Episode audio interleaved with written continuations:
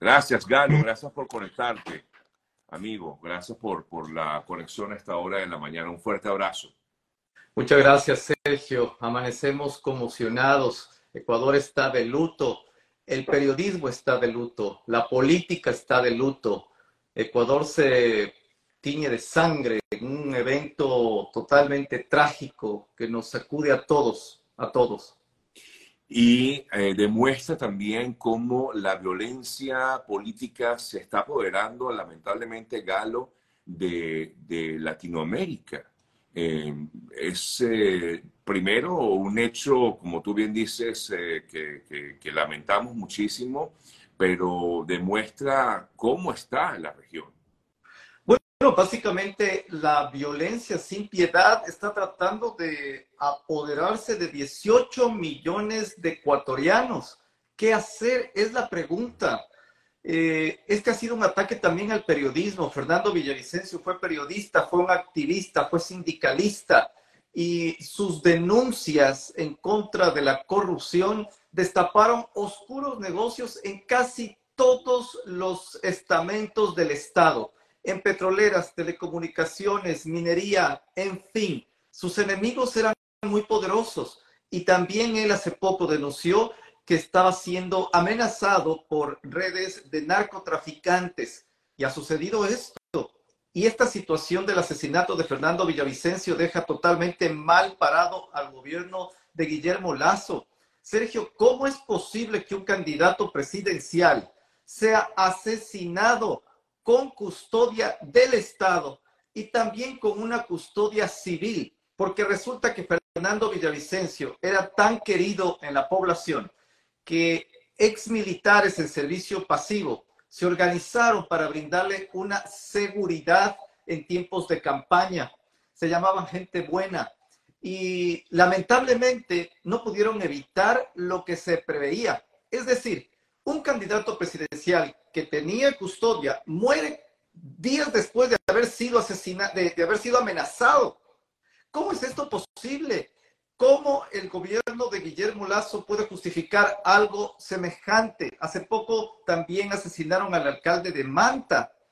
Todas eh, nadie, todos tienen terror de salir a las calles.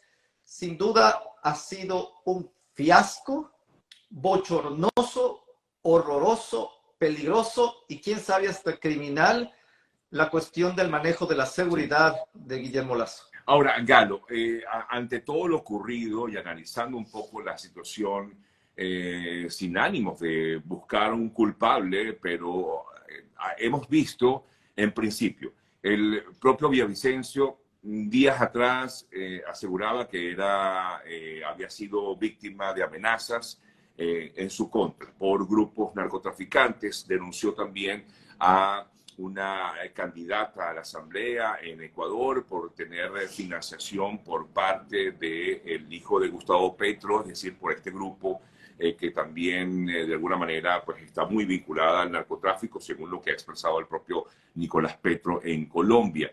Y em, en el día de hoy o ayer, pues de tarde y la noche, vimos a un grupo llamado Los Lobos diciendo que ellos fueron los responsables de este, de este crimen de Villavicencio. Te comento todo esto para consultarte. A tu juicio, ¿pudiéramos pensar realmente quién estuvo, estaría detrás de la muerte de, Villavicencio? ¿Quién estaría interesado en la muerte de Villavicencio? Yo tengo esta lectura. Fernando Villavicencio, sin poder, era la piedra en el zapato de muchos políticos.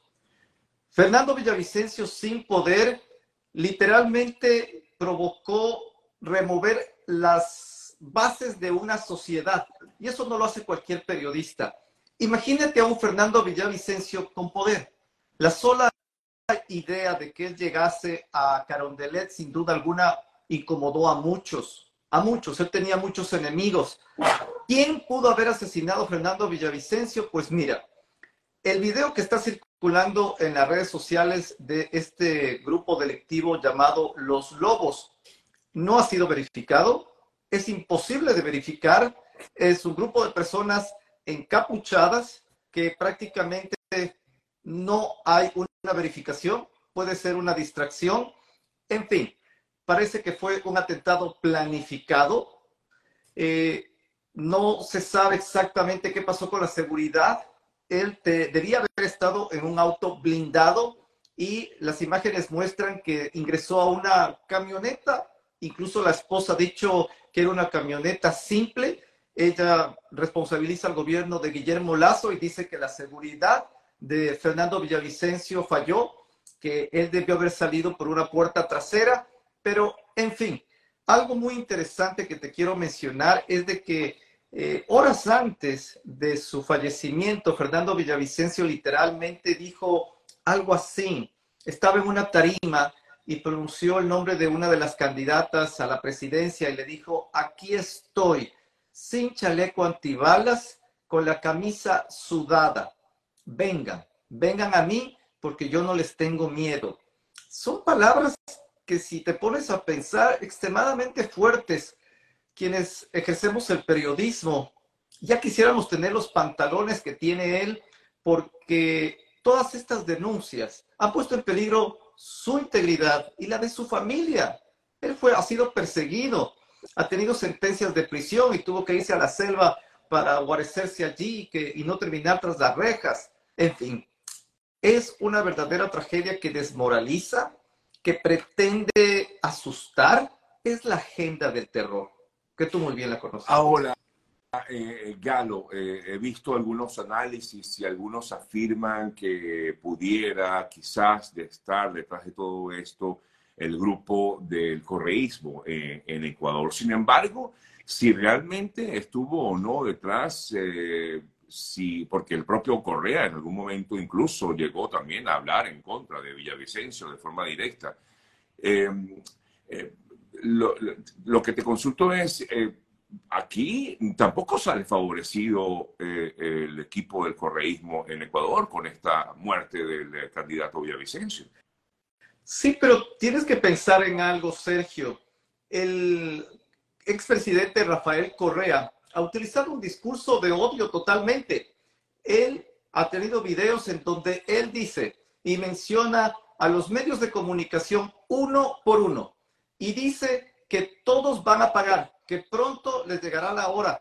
Asegura también que todo el espectro político, medios de comunicación, empresarios, es decir, eh, decía en sus eslogans de campaña que nuestra venganza será contundente. Obviamente, ese tipo de discurso da pues rienda suelta a este tipo de suspicacias que obviamente no se pueden eh, verificar y entonces los correístas no pueden culpar a la prensa pues de que el pueblo eh, tenga este tipo de suspicacias cuando su propio líder es el que utiliza este tipo de mensajes en su campaña para eh, hablar de que van a regresar, de que muy pronto prepárate, ya te llegará la hora, ¿qué tipo de hora le va a llegar? ¿A qué se refiere con ese tipo de situaciones? Estamos hartos todos los ecuatorianos de este tipo de política, de este tipo de agenda. Sembrar el terror al estilo Castro chavista es algo que no va actualmente. Al menos conmigo no va. No, no, y, conmigo tampoco, la verdad. Esto es una situación que, que tenemos que depurar desde todo punto de vista y de hecho preocupa porque efectivamente la violencia se está, está haciendo de las suyas y sobre todo eh, porque pareciera, no lo puedo asegurar, pero pareciera que los tentáculos narcotráfico están apoderándose de la región, Galo. Eh, no sé si esto sería una acción realmente de grupos, eh, de, bandas de, narcotraficantes. dice el gobierno que va a investigar. ¿Qué esperas tú de una investigación del gobierno de Lazo? El narcotráfico no se toma a un país en cuestión de un año, en cuestión de meses. Esto es un proceso que viene de los últimos 15 años, desde que Rafael Correa retiró la base militar de Estados Unidos en el puerto de Manta. Desde allí se disminuyó el control, se eliminaron los radares, en fin, desde allí es donde empieza, y no lo digo yo, lo dijo en vida Fernando Villavicencio él era el autor, él era la persona valiente que denunciaba que se hicieron pactos los gobiernos anteriores con las, eh, los grupos delictivos y de narcotraficantes y había una falsa calma en el país, pero que según Villavicencio ayudó a estructurar lo que hoy en día estamos viendo. Y claro, llega el gobierno de Guillermo Lazo, en donde quizás el anticorreísmo depositó las esperanzas de un país democrático, de un país libre, de un país eh, no totalitario, en un país donde no existen los presidentes eternos, pero resulta que ha sido más bien, ha sido una catapulta para que regrese el socialismo al Ecuador. Su desempeño ha sido realmente desastroso. Es una vergüenza en muchos aspectos. Hay cosas positivas, no podemos ser injustos, tenemos que ser más bien, creo, con cabeza fría analizar esta situación, pero en cuestiones de seguridad definitivamente ha sido un fracaso total.